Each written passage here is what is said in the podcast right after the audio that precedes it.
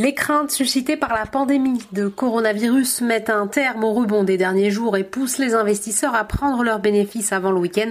Le CAC 40 a passé la journée dans le rouge pour terminer la séance à moins 4,23% vers les 4351 points. Du côté des valeurs, 39 d'entre elles sont en territoire négatif, à l'exception de Dassault Systèmes qui gagne 1,44%.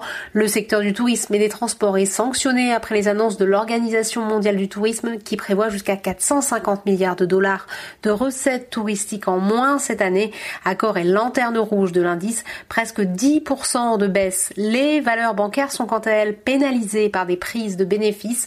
Vendredi, la Fédération bancaire de l'Union européenne a recommandé aux banques de suspendre le paiement de dividendes en 2020.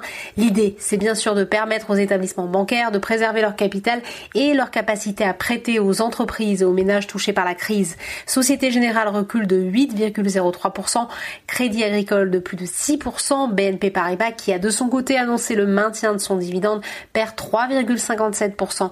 Côté automobile, Renault accuse une baisse de 7,45%, pénalisé par la dégradation de sa note de crédit long terme par Fitch, une décision justifiée par le risque que comporte la pandémie de peser sur les résultats financiers et le flux de trésorerie de la marque.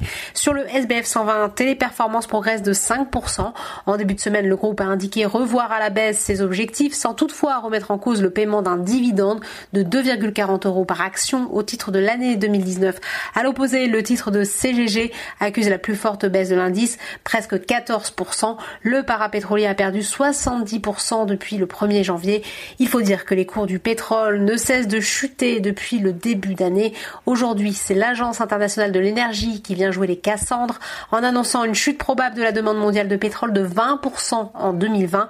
Résultat, le Brent recule à 25 dollars, le WTI à 21 dollars. Côté marché américain, la progression du Covid-19 rend presque obsolète les mesures de stimulus budgétaire adoptées cette semaine. Le Dow Jones accuse plus de 3% de baisse à 18h30 heure de Paris. Voilà, c'est tout pour ce soir. N'oubliez pas, toute l'actu éco et finance est sur Boursorama.